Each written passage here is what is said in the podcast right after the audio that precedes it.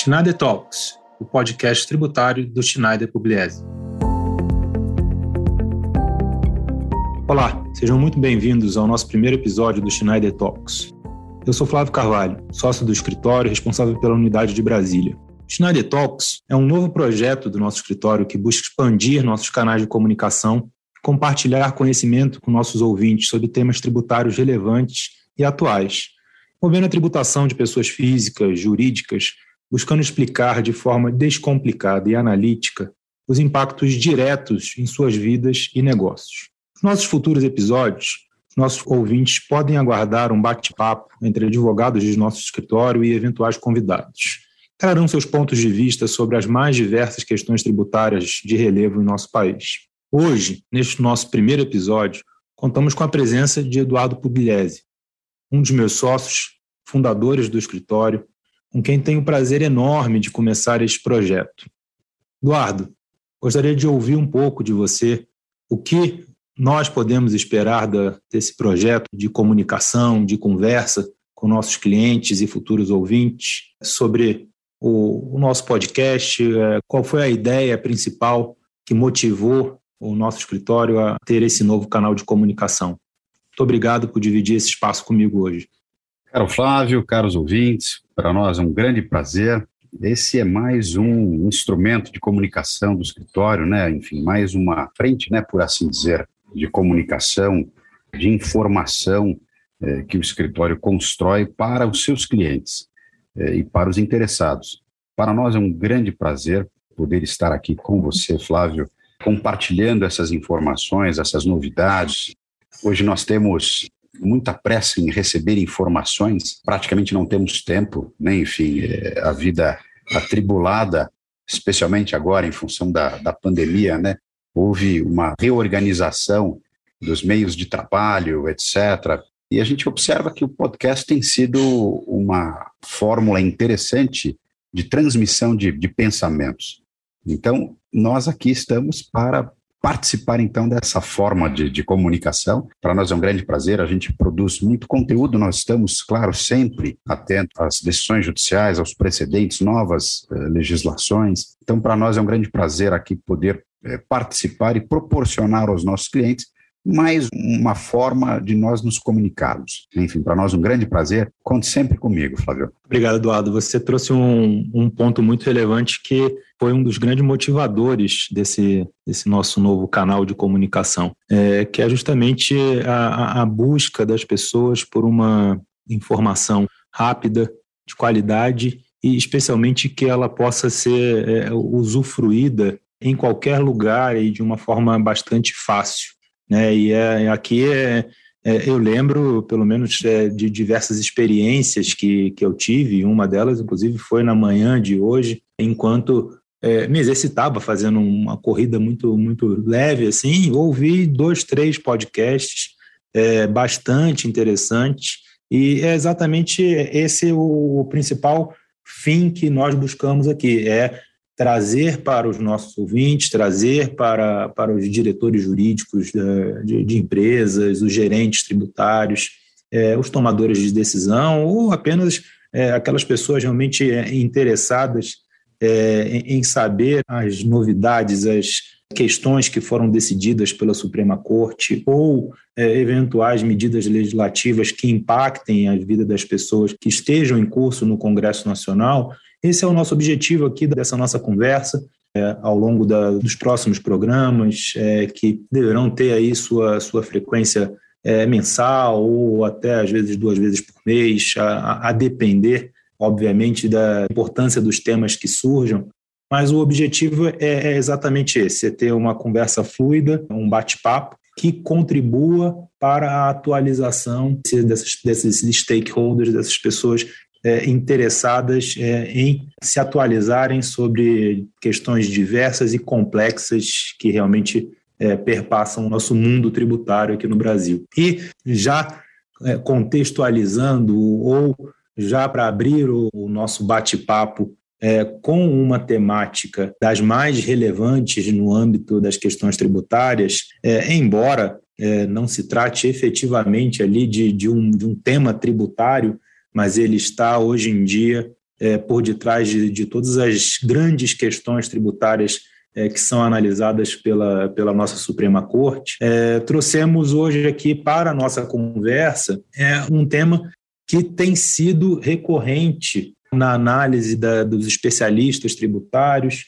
é, na análise das empresas nas suas tomadas de decisão, que diz respeito a, é, a uma postura, a um, uma forma de julgamento que tem sido verificado pela Suprema Corte, é, que é, foi denominado né, pela, pela doutrina, pela academia, como uma sistemática de modulação de efeitos das decisões do, do Supremo Tribunal Federal. E para começar aqui a, a, nossa conversa, acho que seria interessante contextualizar o nosso ouvinte é, do que se trata né, a modulação. Você poderia, Eduardo, trazer um pouco para a gente aqui de explicações é, do que é a modulação em termos práticos e é, obviamente, a, apontar aqui o que o Supremo tem feito nessas modulações é, e se ele tem seguido, talvez, critérios para essa modulação?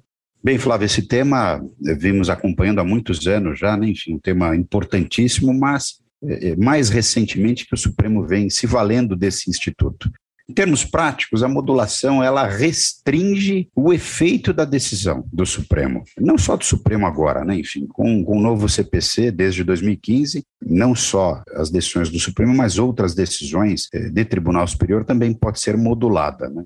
Desde a Lei 968, a lei da ADIM, da Ação Direta de Constitucionalidade, a DPF, você tem no artigo 27 essa possibilidade de restringir os efeitos da decisão, inclusive em termos porais, cronológicos, né? Enfim, a lei diz textualmente restringir os efeitos ou fazer com que ela vigore, valha a partir do trânsito em julgado ou outro ponto no tempo. Então, a lei 9868, no artigo 27, ela é muito ampla. O ministro do Supremo Tribunal Federal, né, enfim, o Pleno do Supremo, ao declarar a inconstitucionalidade, porque de regra a inconstitucionalidade fulmina a lei ou ato normativo desde o seu nascedor. Então, os efeitos são sempre para o passado, desde o início em que começou a vigorar a regra. Só que para atingir determinados objetivos de interesse social e segurança jurídica, são esses dois critérios também que são postos pela regra, visando prestigiar interesse social, de um lado, por outro, também segurança jurídica, ou o que se diz aqui, né, enfim, razões de segurança jurídica excepcional interesse social, é, poderá haver esse tipo de restrição.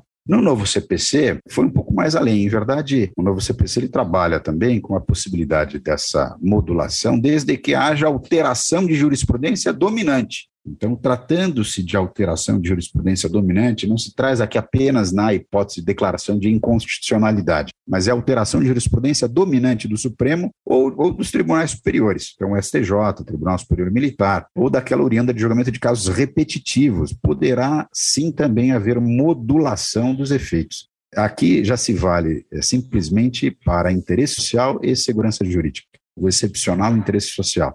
Então, o CPC aumenta as hipóteses, tira o quórum de dois terços, né, que lá na, na lei 9868 era dois terços, aqui no CPC ele não fala propriamente de quórum, a despeito do Supremo até hoje exigir esse quórum de dois terços, que no caso dele são oito. E mais recentemente, eles têm se valido muito desse instrumento. Nós assistimos, eh, desde 2020, uma enxurrada de casos do Supremo, julgaram diversos temas tributários, e em todos eles sem exceção, houve a utilização da modulação.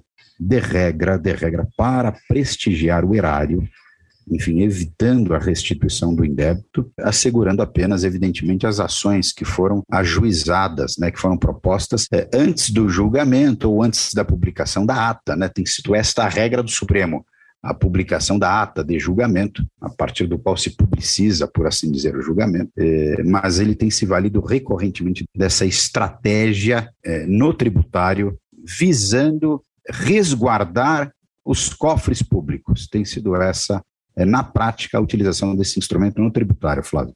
Eduardo, esse é, um, esse é um ponto bastante relevante e até gostaria de voltar a ele um pouco mais à frente agora ainda acho que vale a pena a gente explorar uma questão que você trouxe e que certamente um, um tema que é, será objeto de discussão muito em breve, caso se mantenha essa postura do Supremo de é, realmente permanecer modulando reiteradamente quase todas as decisões em temas tributários. É, você fez referência aqui é, agora ao Código de Processo Civil, é, mais precisamente, é, aqui aqueles que às vezes querem é, ler exatamente a redação da, da norma aqui a que a gente está se referindo, o artigo 927, parágrafo 3 ela, ao permitir que não só o Supremo Tribunal Federal module as suas decisões, mas também é, os demais tribunais superiores, é, há uma certa preocupação, pelo menos é, do meu lado,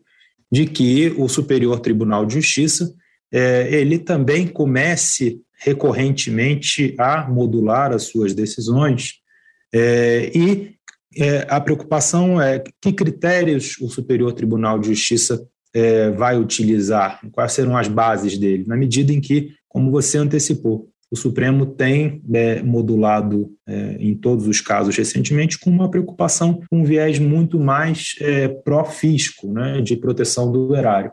E como a norma do parágrafo 3 ela traz como critérios é, apenas uma alteração de jurisprudência é, e que atenda o interesse social e de segurança jurídica, é, dois critérios bastante subjetivos, o que nós temos visto é, inclusive é, em críticas é, acadêmicas, é, é, no sentido de que é, faltam elementos concretos ali, dados numéricos, é, efetivamente o impacto social comprovado nas demandas que são analisadas no Supremo, quando ele faz a modulação.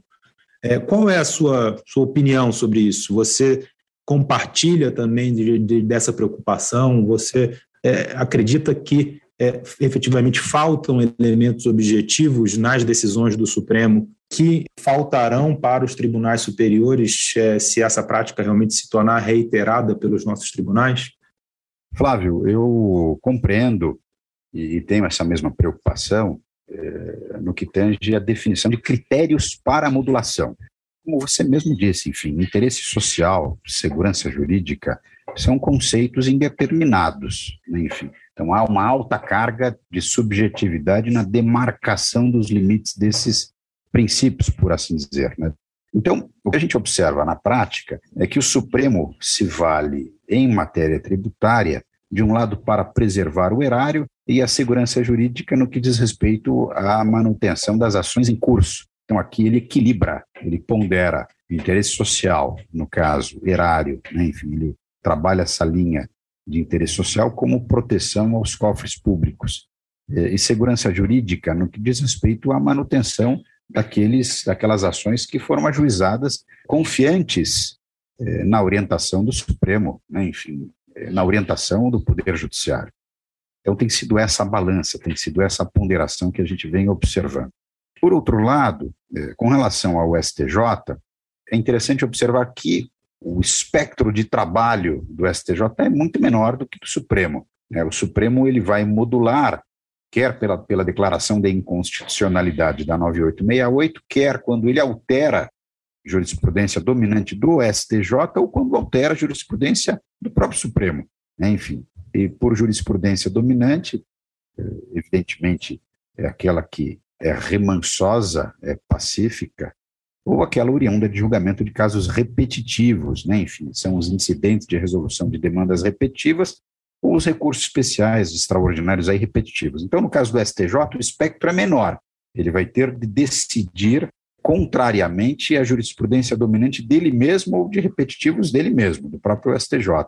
Eu tenho informação de que recentemente o STJ ele considerou caber agravo contra toda decisão interlocutória em recuperação ou falência. Isso altera jurisprudência dominante do STJ. Isso foi em repetitivo. E, em função disso, ou seja, por alterar a decisão que já vinha, vinha sendo proferida pelo próprio STJ, dada a alteração jurisprudencial, o STJ decidiu modular os efeitos dessa tese para que fossem aplicadas decisões interlocutórias publicadas após, proferidas após a publicação do acórdão. Então, em verdade, é, houve uma, uma modulação de efeitos, porque o STJ ele considerou uma interpretação diferente, mudou a sua jurisprudência e para prestigiar é, segurança, né, enfim, ele acabou, é, em termos processuais, ele acabou é, modulando os efeitos. Então, me parece que no STJ nós teríamos esses, esses enfrentamentos também, quer processuais, muito mais do que no Supremo, né? enfim, essas questões processuais, mas em matéria fiscal, quero crer, quero crer que ele também se valha para justificar a modulação, o interesse social como um interesse do erário também, como se a manutenção do, dos cofres públicos fosse também a manutenção e concretização dos, dos direitos sociais. Então, na minha opinião, muito provavelmente o STJ se valha também dos mesmos critérios de que tem se valido o Supremo para modular em matéria fiscal, em matéria tributária. Essa é a minha percepção, Flávio. Não sei se bate com a tua. Muito obrigado. Perfeito, Edu, bate bastante. E você trouxe aqui uma questão sobre a tendência do Supremo né, em modular a favor do, do, do, erário, né, a favor da, da fazenda pública de um modo geral. E dentro desse, desse contexto todo, Eduardo, eu relembro aqui é, um recente julgamento do Supremo que eles analisaram a, a, a constitucionalidade da, da cobrança da contribuição previdenciária sobre o terço constitucional de férias. É uma matéria em que o próprio Supremo tinha um entendimento de que não, não, não era válida, não era constitucional essa incidência, então julgava de forma favorável aos contribuintes. O Superior Tribunal de Justiça, idem, dentro da sua competência de, de análise da matéria, também compreendia que uh, as contribuições previdenciárias não deveriam incidir sobre o terço constitucional de férias, mas em julgamento ocorrido recentemente, essa jurisprudência do Supremo Tribunal Federal uh, foi alterada. E a matéria, ela ainda está a análise da, da, do Pleno da Suprema Corte, agora para verificação de possível modulação dos efeitos dessa decisão. É, e, curiosamente, é, é uma questão que está em, em debate e há dúvidas se o Supremo é, seguirá aí uma modulação favorável aos contribuintes. Você acredita que essa dúvida é, dos especialistas, dos tributaristas, é, de se o Supremo irá ou não modular, tem mais a ver com a questão jurídica em si, de, de é, não ter ali os critérios da modulação, ou a preocupação tem muito mais relação com esse histórico recente do Supremo de prestigiar modulações apenas no interesse fazendário. Sim, Flávio, me parece que o, o critério que vem guiando o Supremo com maior, por assim dizer, força, vem sendo a, manutenção, né, o resguardo dos cofres públicos. Então, em matéria fiscal, tem sido a tônica, né, enfim, de resguardar, em termos de modulação, preservar né, o erário público, impedindo que os contribuintes façam ressarcimento dos valores pagos indevidamente, né? Enfim, então eles travam, eles atribuem eficácia à decisão apenas para o futuro, e aí um problema, porque eles não se valem de critérios coerentes, isso é um outro dado importante. De certa forma, sempre discutimos aqui quais os critérios que são utilizados para justificar interesse social e segurança jurídica. E o Supremo vem trabalhando com essa dualidade, né? enfim, de atribuir efeitos futuros, preservando-se as ações judiciais em curso, processos administrativos ainda não julgados, etc. Então, ele, de certa forma, tenta equilibrar interesse social e segurança, valendo-se dessas duas ferramentas, por assim dizer, né, desses instrumentos de preservação das ações em curso, a despeito de impedir quem não ajuizou as ações é, restituir um indébito. Então, tem sido, esse, tem, sido esta a tônica do Supremo. É, e me parece que é importante a gente observar o seguinte: coerência é, nas decisões. A modulação, ela nada mais é do que um complemento de eficácia da decisão. Né? Enfim, e qualquer decisão do Supremo deve observar, evidentemente, igualdade, segurança, razoabilidade, proporcionalidade, deve cumprir todos os princípios constitucionais. Afinal de contas, é uma decisão como qualquer outra. E na medida em que a modulação é, um, é uma ferramenta, é um instrumento que mexe na eficácia, é, o Supremo tem que estar atento a como esta eficácia vai cumprir com os desideratos constitucionais, é, isonomia principalmente. Né? Enfim, na medida em que ele elege, ele elege critério de eficácia da decisão. E me parece que eles têm trabalhado com uma certa incoerência. Incoerência, por quê? Exatamente como você falou, é, na medida em que há alteração de jurisprudência dominante do STJ, por exemplo, independentemente de, de haver ou não ser preservado o erário, né, enfim, eles deveriam também prestigiar é, o erário privado, né, enfim, os cofres das empresas, né, enfim, ele também deveria perceber que, em verdade, é, a sociedade também precisa ser prestigiada em termos econômicos. Né? Enfim, no caso do terço constitucional, em especial, o STJ já tinha dado diversas orientações favoráveis. O próprio Supremo já não tinha, numa dada circunstância, não tinha dado repercussão geral para o tema. Então, muitas empresas já tinham o tema por acabado, favoravelmente aos contribuintes, e muitas deixaram de pagar o tributo porque o Superior Tribunal de Justiça assim o decidiu e o Supremo Tribunal Federal falou que não ia mudar a jurisprudência. Então, várias, vários clientes nossos, várias, vários contribuintes deixaram de pagar o tributo porque consideraram inconstitucional, ilegal. Ora, eis que depois o Supremo reconhece a repercussão e altera a jurisprudência do STJ. Enfim, primeiro eles alteram a forma de compreensão do tema, reputando-o constitucional, porque eles já tinham dito que não era, e não tinha repercussão geral. Agora, não, eles alteram essa jurisprudência a respeito da repercussão geral e matéria constitucional. E depois alteram a jurisprudência do STJ. Então, cabe perfeitamente no parágrafo 3 do artigo 927, como você tinha comentado. Ora, a evidente incoerência, né, enfim, se cabe para resguardar o erário, por que, que não caberia para resguardar eh, a confiança dos contribuintes, né, enfim, a orientação que o Poder Judiciário deu também para preservar as empresas, né? enfim. Então, esse é um dado importante, ou seja, tem de haver coerência.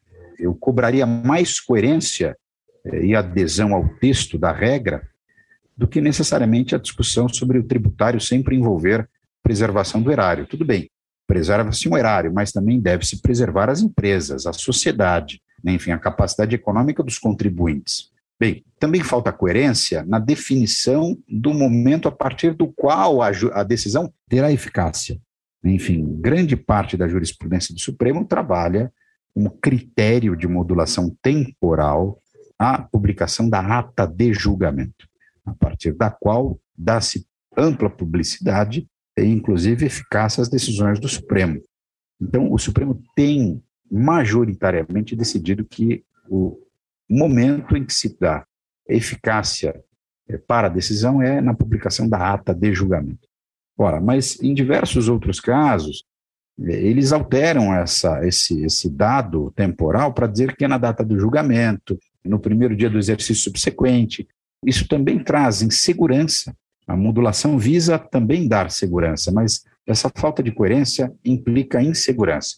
Então, na minha visão, o Supremo tem de ter coerência, tem de manter a jurisprudência dizendo que é, é a ata de julgamento que demarca o, momento temporal, o instante temporal para a modulação, eles devem fixar essa, essa jurisprudência em termos coerentes, para que nós não tenhamos um efeito danoso para os contribuintes. Porque hoje muitos contribuintes o que fazem? Eles aguardam as decisões do Supremo para tomar posição é, e organiza os seus negócios em volta das decisões que eles tomam. Bem, então a conclusão me parece a seguinte: é, nós temos de ter coerência na definição do critério de modulação. É, em termos de modulação temporal, o Supremo deve resgatar a sua jurisprudência tradicional, dominante, remansosa de que é a ata de julgamento o momento a partir do qual deve é, ter eficácia a regra quando houver modulação.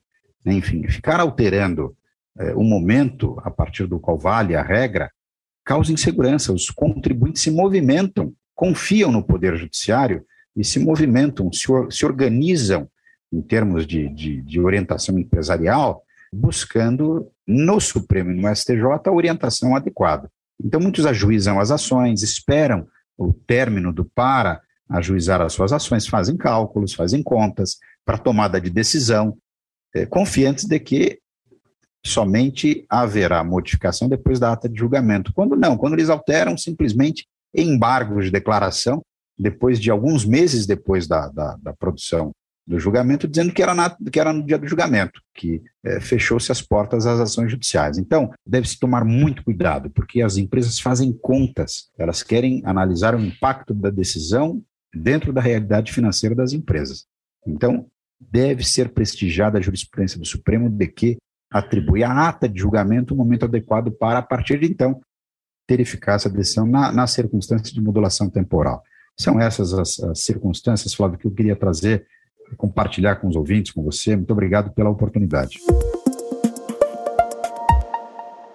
Exatamente, Eduardo. Eu acho que é, esse critério de seleção da ata, que segue a tradição do, do Supremo, é, é, de fato o que traz, pelo menos, ali uma sinalização é, de mais segurança para os contribuintes. É, obviamente, é, como você é, antecipou no início da nossa conversa, a Lei 9868 permite que o Supremo selecione momentos diferentes. É, portanto, ele pode fazê-lo. É, o que se espera é que, se fizer, se selecionar uma data diferente dessa que já representa a tradição do Supremo, é que aponte motivos especiais naquele, naquele caso para fazê-lo e o faça em momento mais breve possível, se possível, no próprio julgamento do mérito, justamente para que não se tenha aí meses ou até anos de indefinição e que nesse período, como você antecipou, isso dificulta muito a tomada de decisão das empresas, a previsibilidade das empresas que necessitam disso para organizar seus investimentos, organizar seus negócios. É, então, não se está aqui fazendo qualquer apologia ou uma defesa contrária à modulação, pelo contrário, ela tem a sua finalidade social, tem a sua finalidade jurídica é, o que se tem pleiteado aqui por nós e pela academia de um modo geral, pelos tributaristas e advogados e é, é, é estudiosos do tema, é que o Supremo busque coerência, como você disse, busque é, um padrão decisório é, e seja fiel a ele e só fuja dele em circunstâncias muito específicas e que essas circunstâncias, obviamente, sejam apontadas no julgamento para que futuramente é, se possa identificar se há casos semelhantes com circunstâncias especiais, tal como o que houve uma modulação diversa da que selecionou a ata, ou em que há uma escolha de modulação, ou não se escolhe pela modulação. Então, é, realmente o tema é, é bastante rico. É, nós poderíamos, sinceramente, passar mais algumas horas aqui debatendo. Certamente ele será objeto de, de bate-papos futuros nossos, justamente em razão dessa tendência do Supremo em modular em diversos temas tributários.